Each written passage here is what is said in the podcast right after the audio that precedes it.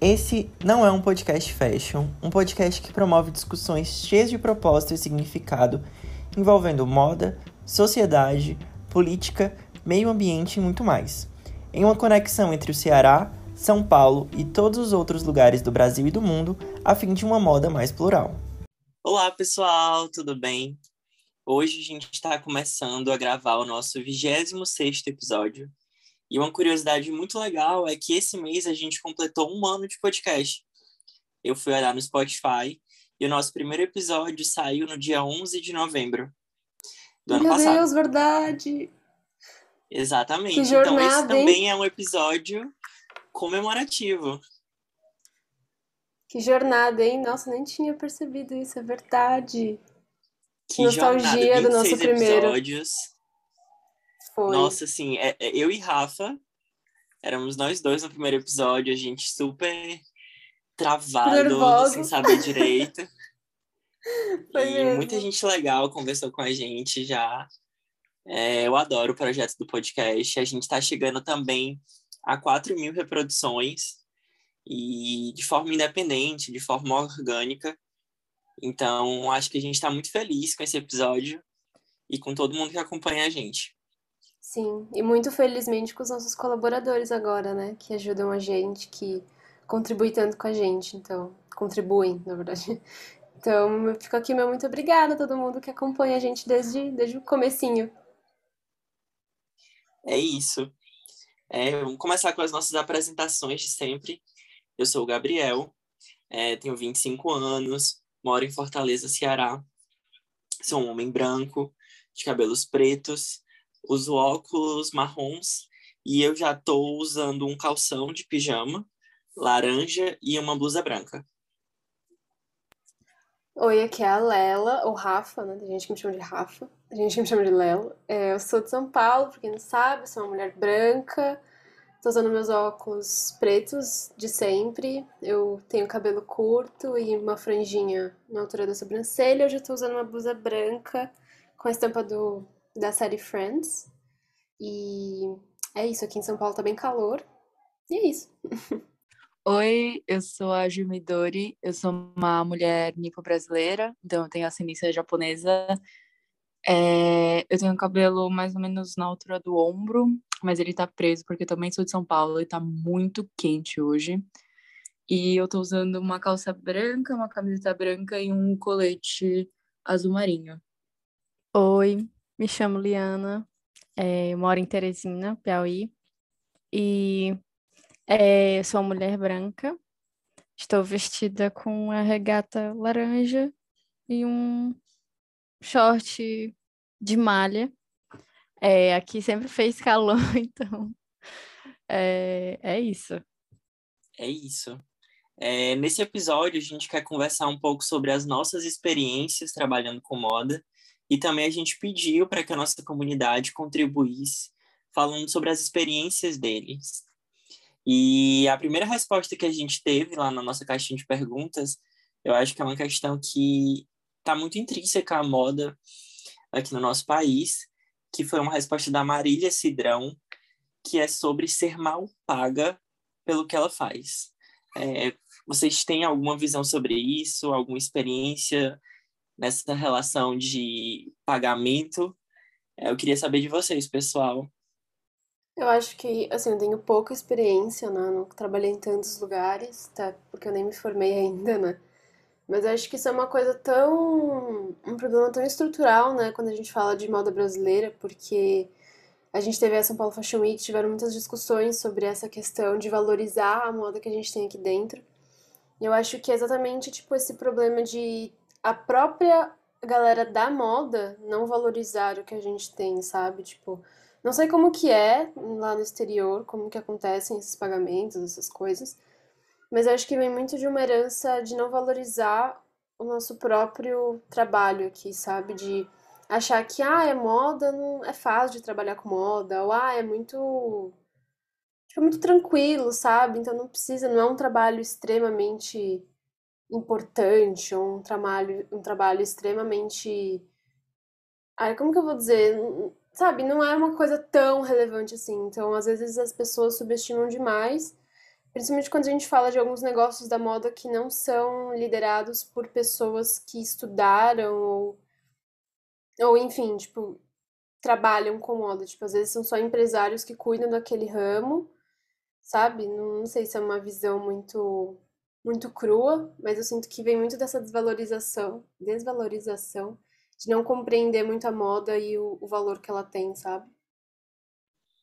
Eu acho que vale até a pena a gente falar e pensar que quando a gente fala de moda, a gente está falando de um panorama que é muito grande. E quando a gente fala de dessa realidade do pagamento não ser bom, a gente está falando de uma quantidade de funcionários, de uma quantidade de trabalhadores que chega a ser inimaginável. Porque, assim, quando a gente pensa em trabalhador de moda, a gente provavelmente pensa no designer, no modelista, nas costureiras, mas existem diversas outras profissões nesse meio, né? E é, eu não sei se existe um sindicato, se existe um piso salarial como existem em outras profissões. Porque, assim, eu acho que a informalidade, eu acho que essa própria falta de de ter alguma coisa que regulamente, sabe? Que tem que dizer que tá ah, determinado profissional deve ganhar tanto. Porque, assim, é um, um mercado que movimenta muito dinheiro. Então, assim, pessoas que trabalham com moda, as pessoas que são donas de marca ou donas de empresa de moda, um negócio de moda, elas costumam ganhar muito bem. Mas toda a cadeia de pessoas que trabalham com ela costumam é, falar muito sobre essa, essa má valorização, né? Até mesmo os vendedores de loja, é, de grandes varejistas, enfim, a gente escuta muito sobre essa realidade. E eu acho que a gente precisa abrir os olhos para o panorama de moda, sabe? Que é muito grande que nem sempre a gente percebe. Uma coisa que eu achei. Assim, eu vou deixar bem claro, eu não tenho muita experiência trabalhando, eu tô no segundo semestre, eu tive meu estágio, tipo, primeiro estágio mês passado. E eu tenho uma visão que, tipo, eu tenho essa impressão de que tem uma desigualdade muito grande no salário das pessoas que trabalham na indústria da moda. Tipo, quem tá muito em cima recebe muito bem só que se você não tá lá, você não recebe tanto. Tipo, você tem seu trabalho, é, como a Marília Cidrão disse, que é tipo ser mal pago pelo seu trabalho. É, eu acho que acontece muito é que a indústria da moda ela é bem competitiva e tem muita gente a mais do que a quantidade de vagas no mercado que de fato já está um pouco saturado aqui aqui no Brasil. Então, eu acho que acontece que as pessoas. Se você não. Pelo mercado tá saturado, eu tenho essa impressão que, tipo assim, é, você tá cobrando, sei lá, X por um trabalho e a empresa achar caro, tipo, para quem você tá sendo, tipo, seu patrão, enfim, tá achando caro, a pessoa pode, esse patrão pode simplesmente virar para você e falar, não vou pagar isso, e arranjar outra pessoa e falar, eu pago, sei lá, metade desse, de X e vai contratar, contratar outra pessoa pela, pagando metade do que o seu trabalho vale, sabe? E a pessoa vai fazer o mesmo trabalho que você. Porque eu acho que é um mercado muito competitivo, então eles falam, tem essas vagas, e eles, tipo, te olham muito de cima, muito hierárquico ainda. E por ser uma indústria muito hierárquica, é, as pessoas lá em cima podem simplesmente olhar e falar, tá, você não quer essa vaga recebendo, tipo, isso eu vou arranjar outra pessoa e tchau, sabe? E pela competitividade você acaba se sujeitando a receber mal, porque se você não tiver essa vaga, outra pessoa vai ter e você vai, tipo, ficar desempregado. Então, acho que tem um pouco dessa dinâmica, desse poder também. E, é, acontece, acho. Não é bom, mas eu acho que é um produto disso, sabe? É, assim, eu também não não sou fixa ainda no, no trabalho e tal, mas eu acho que eu queria também pontuar que existe muito essa desvalorização dos trabalhos em outras capitais, a não ser no Rio de Janeiro e São Paulo. Por isso que muitas das pessoas que estudam comigo ou que já estudaram na, na universidade onde eu estou, elas pensam muito em sair, né? Existe muito essa desvalorização aqui onde eu moro. Porque aqui ou você é vendedora de alguma loja de departamento ou algo do tipo, ou você vai tentar, sei lá, vender para os burgueses que a gente tem aqui, é, mas porque aqui realmente é muito pouco, sabe? É muito pouco essa valorização que a gente tem, e das vezes que a gente tem, é, são dinheiros, dinheiro que meio que é pago por diária, sabe? É, eu meio que estou percebendo isso, é, até porque, né, eu faço estágio e o que a gente ganha é muito, muito pouco, sabe? Se eu já ganho pouco, imagine pessoas que às vezes precisam fazer um freelancer, assim, para poder, sei lá, mostrar a sua arte de alguma forma, a sua, a sua roupa, porque se não for isso, ela não vai conseguir tirar dinheiro de algum lugar, sabe? Então, é, tem essa desvalorização também de cidades mais afastadas, né? Sim. É, falando um pouco da minha experiência aqui em Fortaleza, já que ali trouxe esse panorama do Piauí, é, eu sou publicitário e durante a minha graduação eu comecei a estagiar numa agência que só trabalhava com clientes de moda. Então a gente fazia toda a comunicação de moda e também fazia a produção de moda das marcas. E era muito, muito curioso, porque foi quando eu comecei a trabalhar e depois disso eu comecei a fazer produção de moda de forma independente, né, sem ter a agência ali intermediando a minha relação com as marcas. E é muito curioso essa coisa da desvalorização mesmo, porque assim, eu lembro que quando a gente ia fotografar, a gente usava modelos daqui do Ceará, né, que não eram meninas famosas, eram meninas meio influenciadoras que tinham 20 mil seguidores e que estavam nesse mercado de moda para fotografar. E eu lembro que quando eu ia nas lojas, as vendedoras ficavam muito chateadas porque as modelos ganhavam em uma tarde o que elas ganhavam em um mês de trabalho.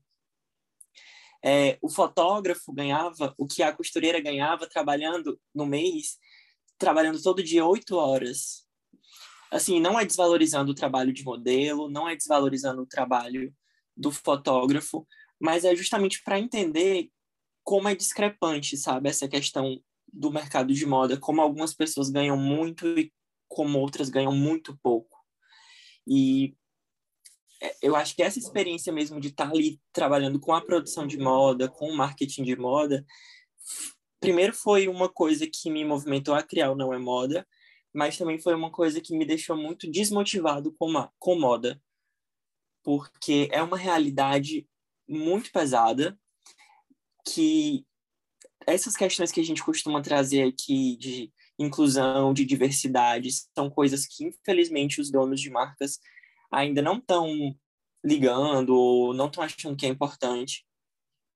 Então, assim, o mercado de moda, eu acho que ele ainda está tão nichado, sabe? Tipo, o que acontece por uma marca nacional é totalmente diferente da realidade do que acontece de uma marca local que vende atacado ou de uma marca local que vende para pessoas ricas, como a Ali comentou.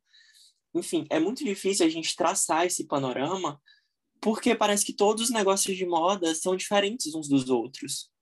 E aí acaba que os profissionais também acabam sendo muito facilmente substituíveis.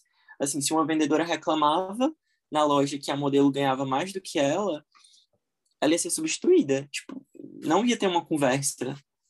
Se ela não vendesse a meta, ou se a costureira não fizesse o que era esperado dela em um dia, ela seria substituída também. Então é um mercado muito cruel. Assim, eu parei de trabalhar com moda, assim, fazendo produção de moda e marketing de moda durante a pandemia, né? E porque estava começando a afetar a minha saúde mental. Porque é, era o tempo todo esse medo de você tá, de você poder ser substituído ou de você não poder fazer o que você acredita ali, sabe, na hora de entregar o, o, editorial. Enfim, é muito complicado. E eu acho que foca justamente na, na pergunta que a Lu, o Ar, me mandou para a gente, que é que a faculdade ela não prepara as pessoas para a indústria da moda, né? E quando a gente chega, a gente encontra um ambiente que é muito tóxico Nossa, assim, nossa, tu foi falando e eu fiquei tipo, meu Deus, eu vivo isso diariamente, porque ou é isso ou eu não vou ter dinheiro, sabe? Às vezes um estágio que a gente pega numa loja que é com, com a vertente totalmente diferente da sua, que o público é totalmente branco e elitista, sabe? E muitas das vezes você parte da parte de produção e você vê o tanto de coisas que é desperdiçadas. E isso, na minha visão, que, que quer ser uma, uma pessoa, uma profissional de moda consciente e quer trazer mais diversidade para o meu trabalho, mas o que que eu faço, sabe? Eu fico com essa dualidade na minha cabeça de achando que eu, eu tô sendo uma pessoa que tá fazendo, tá ajudando a estrutura a ser mais racista, a estrutura do, da poluição ainda mais, sabe? Ou é isso, ou, ou eu fico sem dinheiro, fico sem trabalho, o que que eu faço, sabe? Porque como é, as pessoas que estão no estágio, elas estão começando, é muito difícil você, primeiro, ter estágio, e saber o que é que faz, sabe? Então, realmente, a universidade, as faculdades não conseguem fazer esse preparo, porque infelizmente a gente vai ter que aprender fazer isso ou conciliar as, os nossos pensamentos com os pensamentos das empresas ao longo dos anos. E isso vai muito de muito psicólogo, muita muita reflexão, porque senão você não dá conta. Acho que era um, esse é um dos lemas que eu tenho, sabe? Então, vocês estavam falando e eu fui pensando muito, porque eu não tenho tantas experiências, assim, tenho anos de carreira, mas eu já tive algumas experiências que combinam muito, assim, com o que vocês falaram, principalmente o que a Ellie comentou, de, de ser um ambiente, tipo, de uma empresa super consciente e que quer passar uma imagem construída e lá dentro a realidade é muito diferente, né?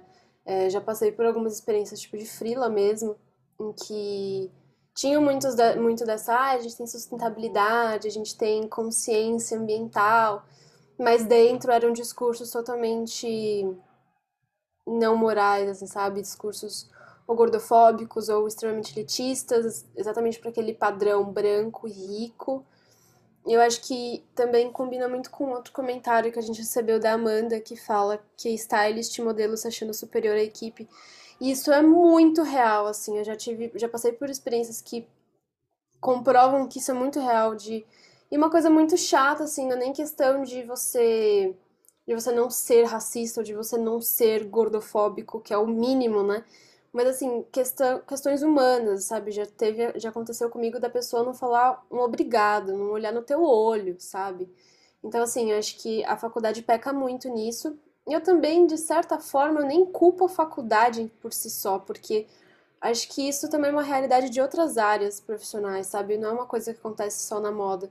Acho que quando a gente está falando de áreas criativas de um modo geral, isso é muito real. Então, eu nem sei se a faculdade por si só tem uma culpa tão ativa nisso por não preparar, porque, enfim, eu acho que eles criam uma, uma realidade romantizada, entre aspas, de que a moda é linda e de que a moda é super agradável, que obviamente não é verdade, mas também, não sei, né? Eu acho que vai muito de uma de pensar numa evolução como sociedade de modo geral, né? Porque como eu falei, um obrigado para uma pessoa que está fazendo uma assistência para você, acho que é o mínimo, né, que você tem que fazer. Então, sei lá, um desabafo aí. É, eu tava pensando muito nisso de que a faculdade não te prepara para a indústria. Eu acho que de fato, assim, dentro da faculdade você vai viver uma realidade completamente diferente do mercado, mas eu não consegui pensar em formas que a faculdade, tipo, o que a faculdade pode fazer em relação a isso. Eu acho que é muito viver essas experiências, sabe? Por mais que a faculdade possa chegar e falar, ó, oh, toma cuidado com isso. Tipo, existem pessoas com ego muito inflado, que vão, tipo, ser arrogantes, mal educadas. Mas eu acho que a faculdade só pode, tipo, o máximo eu, que eu pensei, assim, é a faculdade contar um pouco. E talvez não é interessante para uma faculdade que, tipo, precisa de alunos falar desse lado da indústria, sabe? De que, ai, não é perfeito, vocês vão sofrer e tal, vão ter pessoas que vão ser muito arrogantes, enfim. Então, eu acho que de fato por um lado é ruim a faculdade não te preparar, mas eu não consigo enxergar alguma forma em que ela possa e que esteja alinhado com o interesse dela, da faculdade, no caso. E, enfim, isso eu achei um pouco ruim e tal, mas eu realmente não consegui pensar em alguma forma que a faculdade, tipo, coisas que a faculdade possa fazer. Eu acho que existe muito uma realidade de professores que fazem um pouco esse papel, né? Acho que meio inconscientemente, mas é, já tive aula com professores que não passam a mão na cabeça mesmo, sabe? As pessoas pensam muito que a faculdade já não passa a mão na cabeça. Mas assim, os professores de moda, principalmente, acho que eu nunca peguei nenhum que fala, ah, tá tudo bem, porque lá no mercado de trabalho vai ser lindo. Não, tipo, eu acho que o papel que eles podem, como, como docentes, né, como corpo docente, fazer para preparar a gente para essa realidade é realmente tratar a gente como. Óbvio, não vai ser super hostil com os alunos, mas tratar de uma maneira que você já se acostuma que o mercado de trabalho não vai te tratar com, como realeza, sabe? Então, não sei, eu acho que vai muito do comportamento do professor também. Então, não sei também, né? Mas acho que vai de instituição para instituição. Ah, só sim, uma... claro. Sim. Ah, pode falar. Não, eu queria só fazer um adendo à resposta que a Amanda mandou para a gente sobre modelos se achando superiores à equipe. Como produtor de moda, eu tive muita sorte de trabalhar só com modelos muito simpáticas, muito queridas, e e eu queria só estar do lado delas em uma coisa, que algumas vezes as marcas mandavam uma quantidade enorme de roupas para elas fotografar, roupas inclusive a mais do que elas deviam fotografar, do que elas fecharam para fotografar. E assim, tratavam elas como robôs mesmo, tipo, trocava roupa o tempo todo e fotografava e vai e, e troca e volta e tipo não tratava a modelo como uma pessoa, sabe? Tipo, é como se ela tivesse ali só para servir mesmo de cabide para as marcas, estando bonita e, e não vamos ligar para o bem-estar dela aqui nesse ambiente. Então, isso na época que eu estava na agência, eu senti, e quando eu fui trabalhar de forma autônoma como produtor de moda, foi uma coisa assim que eu sempre tentei não fazer, sabe? Sempre tentei ter uma, uma relação humana mesmo com as modelos para para ser agradável para mim, para ser agradável para elas, para ser bacana para o fotógrafo. Então, acho assim, sempre que a gente pode fazer alguma coisa diferente é, diante do mercado que a gente vive ou de, diferente de algo que a gente já viveu, é interessante a gente fazer, sabe? E não a gente estar tá replicando coisas que a gente vê que está errado e que a gente pode fazer diferente, mas que a gente não se movimenta para fazer, sabe? Só esse adendo mesmo.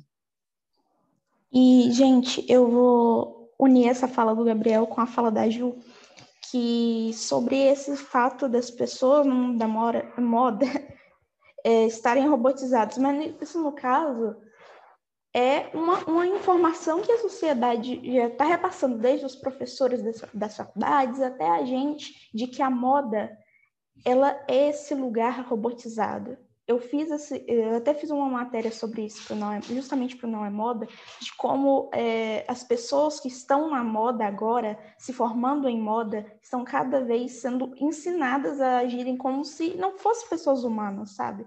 Então, eu acho que é um ensinamento que a sociedade já vem construindo e vai repassando para as outras pessoas, de que isso tem que ser desse jeito. E uma, uma um, um fit aí com o capitalismo também, que que dá um, um upgrade assim, na situação. Só com isso. certeza. Tem até uma. Dá pra fazer uma ligação com uma, uma mensagem que a gente recebeu de uma seguidora que preferiu ficar no anônimo, mas ela fala muito sobre. Eu, eu lembrei muito quando estavam falando sobre robotizar os modelos e tratar como se elas não fossem gente, né? Como se elas não fossem seres humanos. E ela estava comentando muito sobre essa pressão estética que acaba caindo não só em cima da gente, mas nelas, nos, nos modelos em geral, né? Cai acho que em triplo.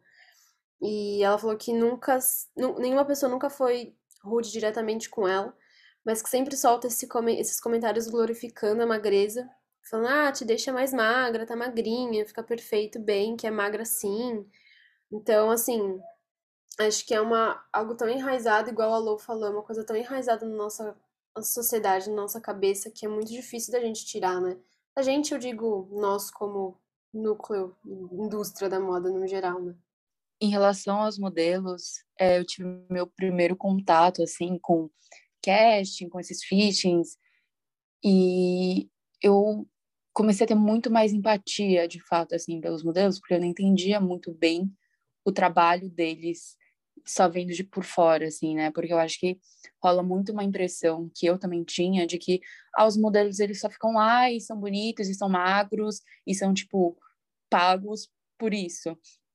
E não, cara, é um trabalho muito desgastante de você receber 500 nãos, tipo, para até receber um sim e você você ser literalmente julgado pela sua aparência sabe? Tipo, constantemente. De você, em vários castings, receber vários nãos. De você... Cara, é, é um trabalho, assim, que chega a ser real, assim, desumano. E que tá tudo pautado na sua aparência, sabe? Deve ser uma pressão, assim, inimaginável. E, de fato, eles têm... Não, não havia de regra, assim, né? Mas, tipo, na maioria das vezes eu vi não é via de regra, mas tem de fato alguns que se acham superiores, assim, talvez por estarem, ter uma carreira já bem estabelecida e acabarem replicando aquilo que eles aquilo que eles sofreram em outras pessoas que estão abaixo deles, na cabeça deles. Mas, enfim, é um trabalho que eu, hoje eu vejo, tipo, muito sofrido, cara. E muito desumanizado. Eu acho que é isso que o Gabriel falou, sabe? De você começar a tratar as pessoas como seres humanos. Tipo, todo mundo que tá trabalhando com você, independente da área que você tá. Porque não tem motivo para você tornar aquele ambiente, o ambiente que você tá, que outras pessoas estão cada vez mais tóxico, sabe? Você pode parar, olhar e falar, tipo, cara, isso não tá certo. E começar a tratar as pessoas, tipo, minimamente com respeito. Imagina como deve ser louco, assim, tipo, para esses modelos, porque muitas vezes elas fazem as fotos, mas elas não se veem nas fotos. Porque assim, as fotos são tão modificadas. Voltando para essa experiência que eu tive em agência de moda, a primeira coisa que a gente fazia quando a gente entrava era aprender a retocar toda a foto para deixar a modelo mais magra, para deixar ela sem nenhuma marca, assim, ficar com a pele totalmente lisa. Inclusive, é, é o processo seletivo para entrar na agência contava com uma edição de uma imagem que a gente tinha que trabalhar e deixar a modelo linda, né? Perfeita, magra e sem nenhum mínimo, entre aspas, defeito.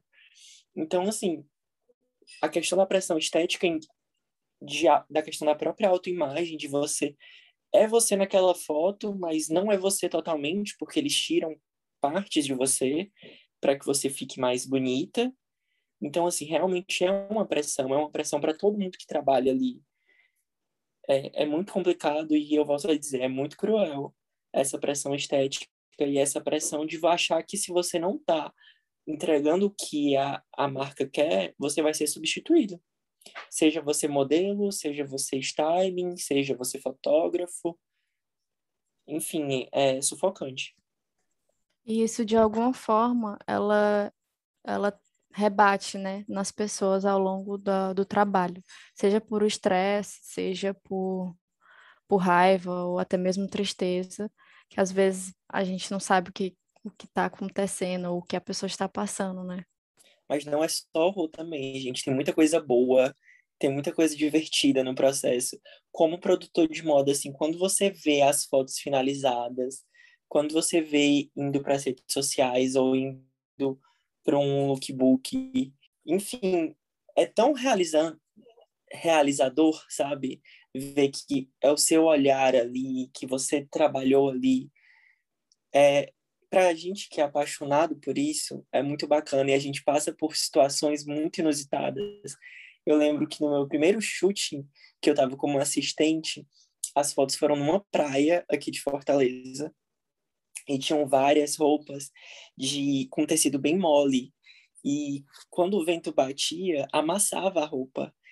E a, o meu trabalho como assistente, uma das coisas que eu tinha que fazer era ficar passando aquele ferro de vapor na roupa para ela não amassar. Sabe, tipo, di diante de todas as coisas que eu imaginei que eu faria ali, eu não imaginaria que eu faria aquela. Ou a, a minha chefe falava para eu escolher os acessórios que a modelo ia usar, porque ela queria ver o meu olhar, assim, se eu tinha um olhar para aquela marca, enfim. São pequenas coisas, mas quando você vê o resultado final é muito bacana, sabe? É, tem coisas que são muito difíceis trabalhando com moda, mas no fim também tem tanta coisa legal e a gente conhece tanta gente bacana, tanta modelo legal, tanto fotógrafo, tanta vendedora de loja. Enfim, assim, a minha experiência, por mais difícil que tenha sido, também foi muito divertida e prazerosa, sabe? Isso é muito real. Às vezes eu brinco falando que quanto mais eu vivencio a moda, mais eu tenho vontade de desistir da moda, mas quando a gente vê o resultado final, isso cai por terra, porque eu tô fazendo meu TCC, né, em imagem de moda, produção, styling, e é muito gratificante mesmo você ver o resultado que você trabalhou tão duro para conseguir e ver, principalmente quando ele tem algum algum viés que possa mudar alguma coisa na nossa sociedade, né? A gente recebeu até uma mensagem falando que agora ela a pessoa é apaixonada por moda, porque vê, viu e entendeu como a moda tem essa, esse poder de transformação. E é muito real, assim, eu acho que existem os dois lados da moeda, não é só coisa ruim. E, enfim, é muito gratificante você fazer um trabalho depois você ver que você gosta daquilo e por isso que saiu de uma maneira boa e que esse trabalho pode transformar alguma coisa na moda, pode transformar a vida de alguém, sabe? A, a moda tem muito esse poder, então eu acho que ah, enfim, é muito, eu fico muito feliz vendo isso também, concordo e sinto muito que o, o que o Gabi falou também.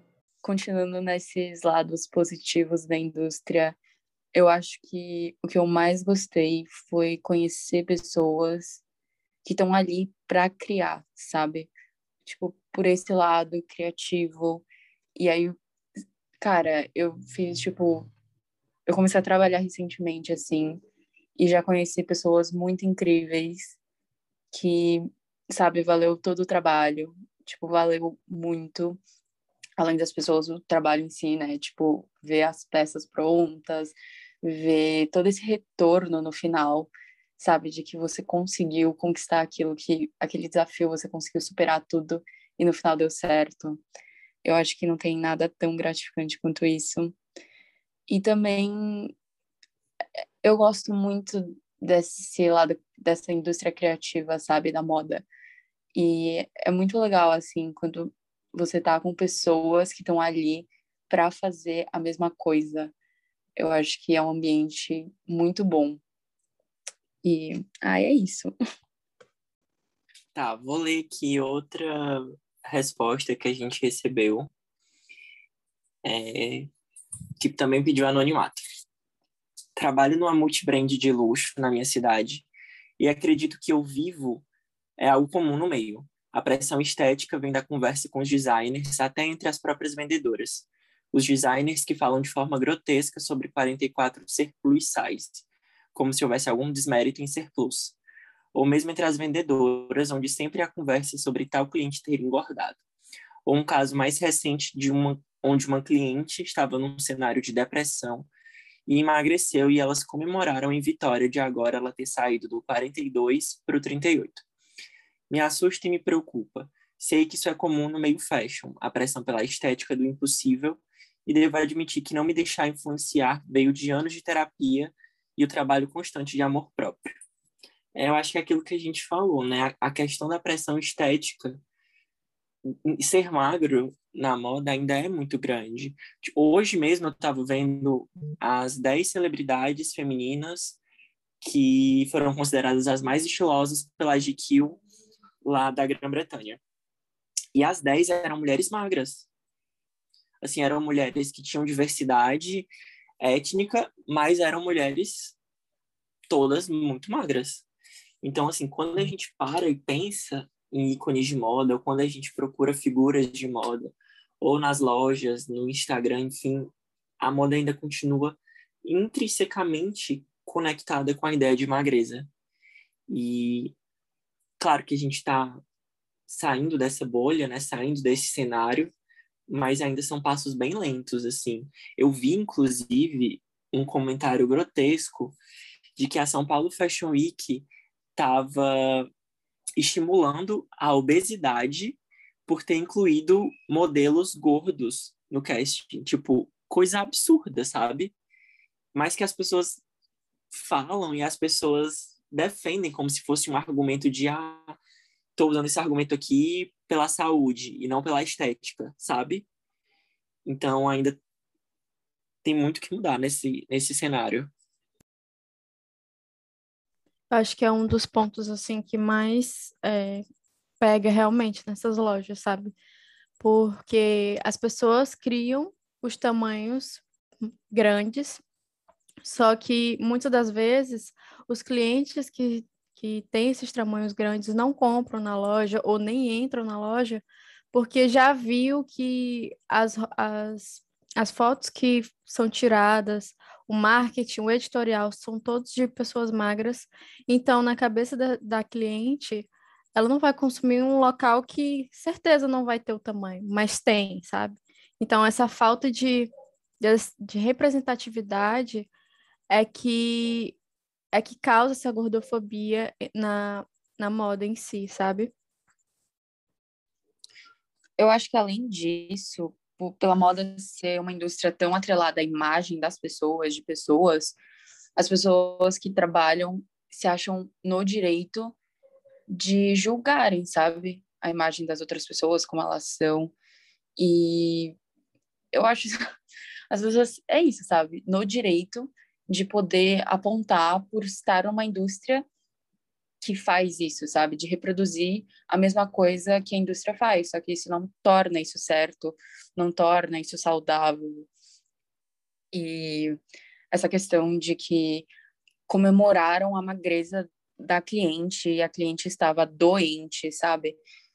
É, eu acho surreal, surreal, assim, de que glorificam a magreza mesmo quando é uma coisa não saudável e quando a pessoa não é extremamente magra, já chegam apontando o dedo, falando que as pessoas estão gordas e quando tem alguma algum modelo gordo em alguma campanha ou em algum desfile saem falando que ah, é questão de saúde, se preocupam com a saúde das pessoas, só que seletivamente das pessoas gordas, as pessoas não ligam para a saúde das pessoas magras porque supõe-se que elas são saudáveis simplesmente porque são extremamente magras. E, cara, isso é uma coisa bizarra e já tá na hora de mudar. É isso. A última mensagem que a gente recebeu foi da Thalia, do Inspire Moda, Inspire a Moda, que ela fala sobre as dificuldades em criar conteúdo de moda, né? Em ser uma criadora de conteúdo de moda, que as pessoas costumam não ver aquilo como trabalho ou não entendem o, o que ela faz, o esforço em criar conteúdo para moda. E falando como não é moda, né? Que a gente cria conteúdo há mais de um ano, é muito difícil mesmo. Assim, a gente tá trabalhando de forma independente, a gente não tem um ganho financeiro estável. Ela, inclusive, fala, tá ali na mensagem, que muitas vezes entram em contato com ela, mas não querem pagar. Né? Querem que ela faça um trabalho, mas não querem que isso seja remunerado. A gente, eu lembro até de uma experiência que eu e a Rafa tivemos, que entraram em contato com a gente, mandaram um briefing de uma campanha para a gente meio que fazer uma divulgação. E quando a gente mandou de volta a nossa proposta, é, a pessoa respondeu para a gente dizendo, tipo, agradecendo, mas dizendo que já tinham sido fechado o grupo de influenciadores que iam divulgar a marca, né, a campanha. Então, assim, eles queriam que a gente divulgasse de forma gratuita no nosso Instagram aquela campanha. Então, assim, ainda existe muito essa dificuldade nas pessoas entenderem a criação de conteúdo de moda, sabe? Essa criação de conteúdo, o que é que ela pode agregar, como é que ela tem que ser paga, ou enfim. É muito difícil criar conteúdo de moda aqui, sabe? Mas também, ao mesmo tempo, é muito prazeroso. A gente conhece muita gente legal, a gente troca muita experiência com pessoas de todo o Brasil, e isso não aconteceria se não existisse Não é Moda. A gente não se conheceria, nós aqui que estamos no, no podcast gravando. Então, assim, tem coisas muito bacanas. Mas também é um desafio diário, assim, de estar tá produzindo conteúdo, de ter o que falar, de falar coisas que são relevantes, de falar coisas de forma responsáveis, que é algo que a gente no Não é Moda sempre priorizou, né, que é levar um conteúdo responsável, honesto e de forma gratuita. Então, assim, eu, o que eu peço é que as pessoas abram a cabeça para entender e valorizar esse trabalho de, dos criadores de conteúdo de moda. Realmente de criadores de conteúdo, não de pessoa que veste a roupa e fotografa e acha que esse é o supra-sumo do conteúdo, sabe? Mas gente que pesquisa, de estuda, de que produz mesmo conteúdo irado e que infelizmente ainda não está tendo o reconhecimento que merece. Então, é isso. Gente, eu quero muito parabenizar vocês, porque um ano é, tendo projetos criativos, sabe, para poder postar e seguir tudo certinho, é algo muito difícil. Assim, eu ajudo vocês e para mim escrever ou pegar algum tipo de, de notícia e tentar ir atrás, ler, pegar mais informações, saber se aquilo é verídico mesmo. Isso é muito difícil, sabe? Ainda por cima, o bloqueio criativo. Então, eu realmente parabenizo quem faz isso. É, e eu acho que realmente a gente precisa dar essa oportunidade, sabe? Imagina, não é moda no São Paulo Fashion Week, sabe? Imagina, gente, algum projeto gigante de alguma marca, ia ser tudo.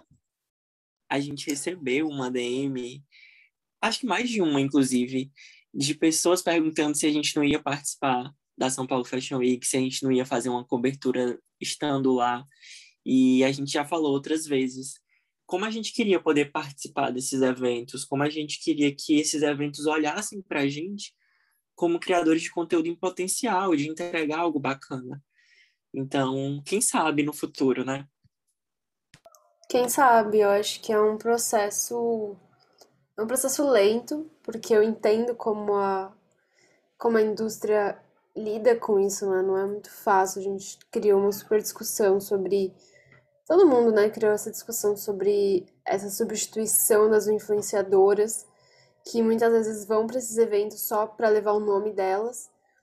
E como que a, a as empresas estão lidando, né, com esses criadores de conteúdo no, novos.